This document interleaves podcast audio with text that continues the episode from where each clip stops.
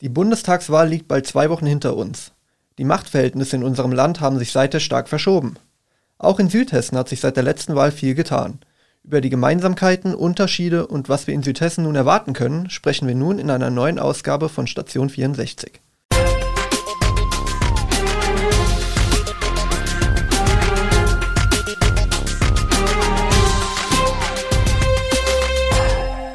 Gude aus der Echo-Redaktion. Mein Name ist Niklas Almroth, die neueste Verstärkung unseres Volo-Teams und ich freue mich sehr, mit euch und meiner Kollegin Katrin Mader über das heutige Thema zu sprechen. Ja, hallo auch von mir und herzlich willkommen, Niklas. Schön, dass du bei uns bist. Und ja, genau, wir wollen heute darüber reden, was das Ergebnis der Bundestagswahl vor allem für Südhessen bedeutet. Darüber sprechen wir mit Echo-Redakteur Daniel Batzig, dem SPD-Bundestagsabgeordneten Dr. Jens Zimmermann und dem Vorsitzenden der Jungen Union Darmstadt, Björn Siever. Genau, die Wahl liegt ja nun schon knapp zwei Wochen hinter uns, aber die Sacharbeit für die Parteien beginnt ja jetzt erst. Aktuell laufen bereits Gespräche zwischen den Parteien, wie man schnellstmöglich eine Regierung bilden kann. Ja, schnellstmöglich wäre schön, aber letztes Mal hat es ja auch ganz schön lange gedauert, wenn ich mich richtig erinnere. Das stimmt. Ähm, was schätzt du denn? Wie lange hat es bei der letzten Wahl gedauert, bis wir eine handlungsfähige Regierung hatten? Ja, ich kann mich erinnern, dass Lindner ja damals mit der FDP auf die Regierungsbeteiligung verzichtet hat und dann erst die Gespräche mit der SPD begonnen haben. Das hat sich in meiner Erinnerung ziemlich gezogen, bis ins neue Jahr dann sogar. Ich schätze mal, keine Ahnung, ist ja auch schon vier Jahre her, aber so ins Blaue geraten fünf Monate. Ja, damit liegst du gar nicht so schlecht, aber es war tatsächlich noch mehr. Es waren tatsächlich 172 Tage, die darum gerungen wurde, endlich eine handlungsfähige Koalition zu bilden. Ja, da bin ich äh, echt mal gespannt, wie lange es diesmal dauern wird. Ja, zumal sich die Machtverhältnisse seitdem auch nochmal ziemlich verschoben haben. Das gilt ja nicht nur für den Bund, sondern auch für uns hier in Südhessen. Ja, und wie genau sich das in Südhessen verhält, darüber sprechen wir mit dem langjährigen Politik- und Echo-Redakteur Daniel Batzig. Daniel, wie haben sich die Wahlergebnisse in Südhessen im Vergleich zur letzten Bundestagswahl verändert? Ja, die Veränderung läuft in Südhessen weitgehend parallel zu den Bundestagsergebnissen, also zu den bundesweiten Ergebnissen. Da gibt es äh, keine gravierenden Unterschiede. Ähm, erstaunlich an dem Ergebnis zeigt sich eigentlich erst, wenn man die Karte Südhessens danach sich anschaut, wie auch die Karte ganz Hessens, wie also dieser doch recht geringe Unterschied zwischen CDU und SPD im Endergebnis sich doch äh, flächendeckend so auswirkt, dass die SPD fast überall die CDU überholt hat beim Zweitstimmenergebnis. In Südhessen flächendeckend und auch beim Erststimmenergebnis der CDU einige äh, Wahlkreise abnehmen konnte, einige Direktmandate abnehmen konnte, wo man das vorher nicht, kaum für möglich gehalten hätte, weil der Vorsprung doch äh, uneinholbar schien. Sind da irgendwelche Wahlkreise, die besonders herausfallen, wo das Ergebnis besonders überraschend war? Also für mich besonders überraschend das Ergebnis im Kreis Groß-Gerau.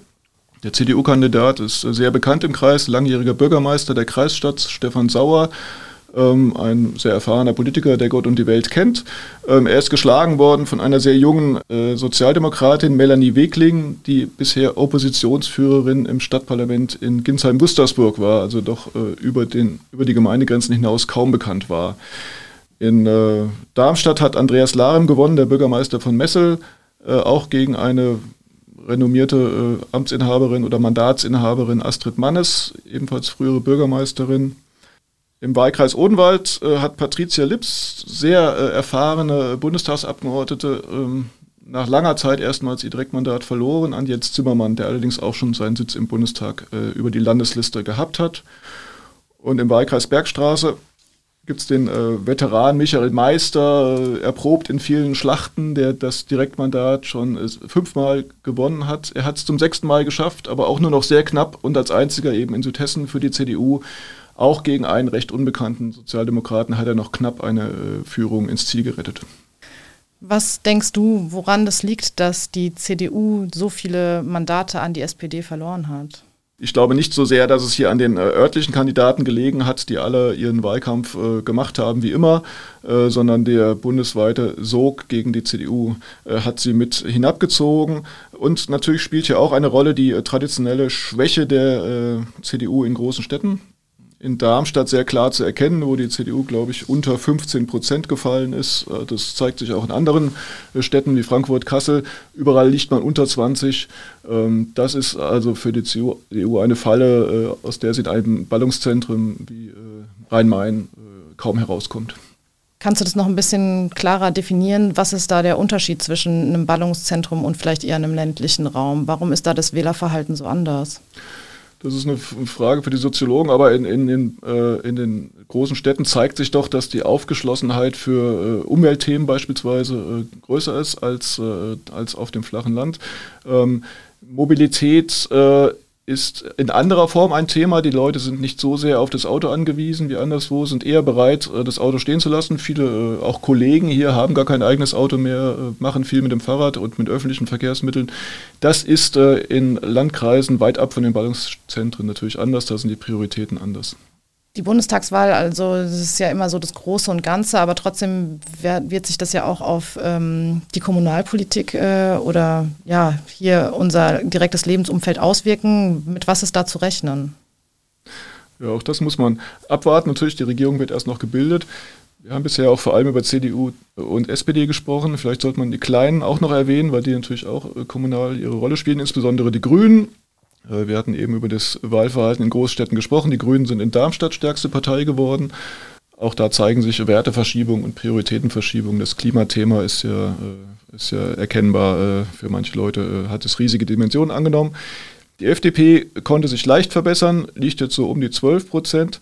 Interessant ist für mich auch noch, ähm, man hat ja eine große Koalition gehabt jetzt viele Jahre lang. Normalerweise würde man sagen, große Koalition stärkt die Ränder. Das war bei dieser Wahl nicht der Fall, auch in Südhessen nicht. Sowohl die AfD hat verloren, noch dramatischer die Linke, die sich praktisch flächendeckend halbiert hat. Auch dort, wo sie ja sogar mitregiert, nämlich im Kreis Groß-Gerau und wo sie ja die Bereitschaft hat erkennen lassen, eben äh, sich auch konstruktiv einzubringen, das hat ihr auch nichts genützt. Also die Ergebnisse sind praktisch trendmäßig identisch wie auch im übrigen Raum. Ja? Und die AfD, die auch ein Stück weit natürlich lebte von dieser von dieser Geschichte, wir sind im Aufstieg, äh, die Leute merken, also wir sind betrogen worden, wir, wir sind unaufhaltsam. Für die ist dieser Rückschlag jetzt äh, um etwa zweieinhalb Prozent in Südhessen ist schon ein herber Schlag, weil praktisch diese Erfolgsgeschichte damit äh, nicht mehr weiter zu verfolgen ist. Also das, darin werden sie noch zu knabbern haben. Ja, die SPD hat der CDU viele Direktmandate weggenommen. Die Karte Südhessens hat sich ziemlich rot gefärbt. Und das, obwohl, wie Daniel gesagt hat, die CDU mit den eigentlich bekannteren und erfahreneren Kandidaten an den Start gegangen ist. Daniel Batzig hat das ja vor allem mit dem Bundestrend in Verbindung gebracht. Ähm, und auch in den sozialen Medien äh, kritisieren viele die Kandidatur von Armin Laschet. Da schreibt zum Beispiel jemand, die Union sollte sich ganz schnell in Demut üben bei dieser historischen Klatsche. Laschet ist mit diesem Ergebnis weder weiter als Parteivorsitzender der CDU noch als Bundeskanzler tragbar. Also ich glaube, das ist für die lokalen Politiker, die hier ihren Wahlkampf gemacht haben, bestimmt frustrierend. Wobei es natürlich auch schon sein kann, dass die Menschen in Südhessen auch einfach offen für einen Generationenwechsel waren, ganz unabhängig von dem Kanzlerkandidaten. Im Wahlkampf wurde ja oft gesagt, dass der Bundestag jünger und weiblicher werden soll. Wenn man sich da mal die Kandidaten anschaut, da hat die SPD sicherlich punkten können. Ja, die SPD hat auf jeden Fall profitiert. Woran das jetzt genau lag, ist schwierig auszumachen. Und dass die Wahl so ausgehen wird, war ja nach den Umfrageergebnissen auch erstmal nicht so klar. Das ist richtig. Und wir haben jetzt mit jemandem gesprochen, der den Wahlkampf hautnah erlebt hat. Dr. Jens Zimmermann ist seit 2013 im Bundestag, digitalpolitischer Sprecher der SPD-Bundestagsfraktion und Mandatsgewinner im Odenwaldkreis. Herr Zimmermann, wie haben Sie die letzten Monate im Wahlkampf hier in Südhessen erlebt? Ja, die letzten Monate waren natürlich ähm, super spannend, äh, sehr, sehr anstrengend. Ähm, ein Wahlkampf ist immer auch emotional, psychisch, körperlicher Ausnahmezustand und ähm, das war natürlich auch bei diesem Wahlkampf so. Ähm, ich habe das im Sommer langsam gemerkt, dass sich die Stimmung dreht und ähm, das hat natürlich motiviert. Und das lief dann alles ähm, sehr, sehr gut. Und äh, ja, wir konnten es eigentlich zwischenzeitlich dann gar nicht glauben, was da passiert. Und ähm, es ist aber irgendwie auch ja, Lohn für viele, viele, viele Jahre Arbeit. Und ähm, wir haben es, oder ich selbst habe es zwei Wahlen lang auch äh, anders erlebt. Ja, man arbeitet, arbeitet, arbeitet und es geht nicht voran. Und äh, deswegen hat uns das natürlich sehr, sehr gefreut. Ja, umso mehr muss ja am Wahlamt eine große Last von Ihnen abgefallen sein. Was hat denn das Wahlergebnis am Ende bei Ihnen ausgelöst? ja, bei mir auf jeden Fall erstmal äh, Unglaube. Und es ist auch irgendwie sehr spannend zu sehen, was auch politisches Framing so auslöst und auch welche Rolle die Medien dabei gespielt haben. Also es ist immer wieder und immer wieder gesagt worden, ja, es ist super knapp und super knapp und super knapp. Dabei hat am Ende des Tages die SPD die Wahl eindeutig gewonnen anderthalb Prozent Abstand. Also das ist im Verhältnis zu zurückliegenden Bundestagswahlen, wo auch mal 6000 Stimmen den Unterschied gemacht haben, wer Kanzlerin oder Kanzler wird ist das eigentlich ziemlich viel. Und das hat aber irgendwie auch bei mir so ein bisschen dafür gesorgt, dass ich das äh, gar nicht so euphorisch gefeiert habe. Und ähm, ja, an so einem Wahlabend, das ist irgendwie wie so ein Marathonläufer, der durchs Ziel kommt, der ist einfach erstmal nur froh, dass er es geschafft hat, dass es vorbei ist und dass man sich vielleicht jetzt auch mal ein klein bisschen erholen kann. Ja, das kann ich auf jeden Fall nachvollziehen. Wie sehr freuen Sie sich deswegen denn nun, vier weitere Jahre als Abgeordneter in Berlin zu arbeiten? Ich freue mich natürlich ganz besonders jetzt auf die Arbeit in der neuen Fraktion. Die Hälfte der Abgeordneten im, in der SPD-Fraktion ist neu und äh, das wird natürlich sehr, sehr spannend. Und was bedeutet der Wahlausgang konkret für Südhessen? Was nehmen Sie sich in Ihrer dritten Amtszeit vor? Für uns in Südhessen, ja, jetzt müssen wir mal schauen, was es für eine Koalition geben wird. Ich habe die Hoffnung, dass wir insgesamt im Land eine neue Dynamik erleben werden. Ich glaube, das ist sehr, sehr wichtig, denn mit Angela Merkel haben wir 16 Jahre zwar das Land gut verwaltet, aber es gab einfach nicht diesen notwendigen Aufbruch. Und ich glaube, das ist was, was wir gerade hier mit allem, was wir in Südhessen haben, äh, gut gebrauchen können. Gerade wenn es um die Themen Digitalisierung, Kampf gegen den Klimawandel geht. Da sind wir ja sehr, sehr gut aufgestellt. Und ich glaube, da können wir von einer neuen Dynamik hier bei uns nur profitieren. Ja, das waren auf jeden Fall sehr interessante Punkte, die Herr Zimmermann angesprochen hat. Ich bin ja vor allem auf die neue Dynamik gespannt, die er angekündigt hat. Geht es jetzt wirklich mit den Zukunftsthemen schneller voran? Darauf bin ich auf jeden Fall gespannt. Ja, nach so vielen Jahren CDU sehen sich die Wähler vielleicht auch nach dieser neuen Dynamik und das zeigen ja auch insbesondere die Ergebnisse der Jungen und Erstwählenden, dass sie andere Prioritäten haben. Die unterscheiden sich nämlich nochmal sehr vom Bundestrend. Das ist auf jeden Fall richtig weil bei den Erstwählern sieht die CDU im Vergleich zum Gesamtergebnis wenig Land. Junge Wähler trauen der Union scheinbar nicht zu, bei Zukunftsthemen die richtigen Lösungen zu finden. Da können vor allem die Grünen und die FDP eher punkten. Ja, bei der U18-Wahl, die hier in Darmstadt stattgefunden hat, waren die Grünen mit knapp 29 Prozent am beliebtesten und in der Wählergruppe unter 25 Jahren rangieren sie mit 23 Prozent auch auf dem ersten Rang, äh, knapp gefolgt von der FDP mit 21 Prozent. Ja, und auch in dieser Altersgruppe ist der, die CDU auf jeden Fall der klare Verlierer. Vor vier Jahren hat die Union bei der Bundestagswahl in dieser Altersgruppe noch 24 Prozent geholt. Bei dieser Wahl sind es davon nur noch 10 Prozent übrig geblieben. Das ist schon ein krasser Einbruch. Ja, total. Und wie der Vorsitzende der Jungen Union Darmstadt, Björn Sievers, die letzten Monate wahrgenommen hat und ähm, was die Wahlergebnisse für die Junge Union bedeuten, darüber haben wir mit ihm gesprochen. Björn, wie hast du den Wahlkampf wahrgenommen? Der Wahlkampf war auf jeden Fall sehr anders als in den Jahren davor. Man hat deutlich weniger Leute erreichen können. Bei Infoständen, bei Veranstaltungen war einfach weniger los als jetzt noch bei der Landtagswahl vor drei Jahren zum Beispiel. Ähm, lag ja vermutlich an der Corona-Pandemie, dass die Leute noch Kontakte reduzieren wollten, dann vielleicht nicht so zugänglich waren für Gespräche über Politik. Und äh, was ich auch auffällig fand und ja auch schade fand, war, dass obwohl eigentlich alle Parteien gesagt haben, lass uns über Inhalte reden und das oft auch gemacht wurde, kamen dann doch immer von allen Parteien auch irgendwelche Nebensächlichkeiten, über die dann diskutiert wurde und nicht mehr so sehr über die Inhalte, wie ich mir das eigentlich gewünscht hätte. Und was hat das Wahlergebnis in dir ausgelöst? War das ein Schock?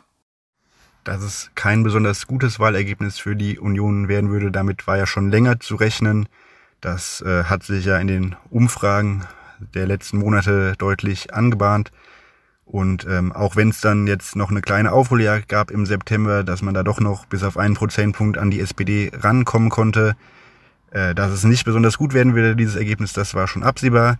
Ich hatte tatsächlich aufgrund dieser Aufholjagd der letzten Wochen so ein bisschen Hoffnung, dass sich die Umfragen vielleicht doch minimal irren, die Union doch ganz knapp vorne liegt. Insofern war das dann doch eine ziemliche Ernüchterung, dass es dafür nicht gereicht hat.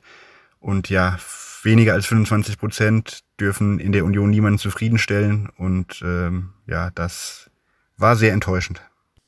Zieht die junge Union daraus jetzt Konsequenzen? Was bedeutet das für euch? Für uns als Junge Union Darmstadt bedeutet das Wahlergebnis zunächst mal, dass wir mit Astrid Mannes unsere direkt gewählte Abgeordnete als Ansprechpartnerin verlieren. Wir hatten da in den letzten Jahren auch manche Veranstaltungen, bei der wir einfach dann über Themen, die hier vor Ort wichtig sind für die junge Generation, äh, sprechen konnten, da auch mal so eine Rückmeldung aus Berlin hatten, ob das denn so wahrgenommen wird, wie es hier uns hier vor Ort erscheint. Und das war ein guter Dialog, den wir da immer hatten. Insofern ist es sehr schade, dass diese Möglichkeit zum weiteren Dialog da jetzt leider wegfällt aufgrund des Wahlergebnisses. Um das Ganze jetzt aber dann auch noch optimistisch ausklingen zu lassen, habe ich zumindest die Hoffnung, dass das Wahlergebnis vielleicht für uns auch bedeuten könnte, dass junge Menschen, die vielleicht bisher gezögert haben, in die Union einzutreten, äh, jetzt dann sagen, okay, so ein Ergebnis wollen wir nicht nochmal mitmachen. Jetzt ist der Punkt gekommen, an dem ich mich engagiere. So war es bei mir zumindest vor vier Jahren der Fall, dass ich dann nach der Wahl gesagt habe, okay, jetzt trete ich ein. Und ich habe die Hoffnung, dass vielleicht doch ein paar junge, engagierte Leute jetzt sagen, okay, jetzt erst recht in die Union. So ein katastrophales Wahlergebnis wollen wir nicht nochmal mitmachen und packen deswegen selbst mit an. Ja, spannende Zeiten auf jeden Fall, gerade auch für uns junge Menschen. Schließlich können wir uns fast nur an eine Politik mit Angela Merkel erinnern. Das stimmt. Als Angela Merkel Bundeskanzlerin wurde, war ich noch in der Grundschule. Ja, ich auch. Sie wurde ja im November 2005 Kanzlerin. Da war ich gerade mal elf Jahre alt. Das ist schon Wahnsinn.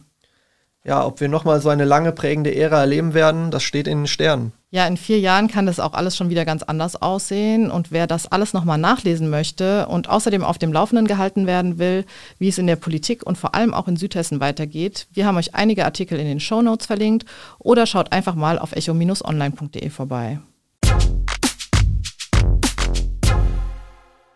So, und jetzt kommen wir auch schon wieder zu unseren Echo-Highlights. Da geben wir euch ja immer einen kleinen Einblick in unseren Volo-Alltag. Ähm, Niklas, was war bei dir jetzt in den ersten fünf Wochen los?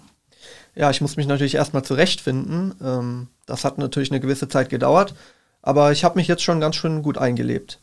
Äh, am Montag hatte ich dann meinen ersten Außeneinsatz. Es ging um den Hochwasserschutz in Großzimmern. Dort habe ich mit einer Gruppe Politikern und einigen Experten die Schutzanlagen besichtigt. Ich war leider der Einzige, der keine Wanderschuhe oder Gummistiefel anhatte. Das war auf jeden Fall eine matschige Angelegenheit und auch mein Auto sah aus, als ob ich eine Rallye gefahren wäre. Das nächste Mal werde ich mich auf jeden Fall besser vorbereiten. Und bei dir so? Ja, geil, auf jeden Fall. ähm, ja, ich war die letzten Monate hauptsächlich in den zentralen Stationen unterwegs, aber bin jetzt seit dem 1. Oktober in der Lokalredaktion in Rüsselsheim.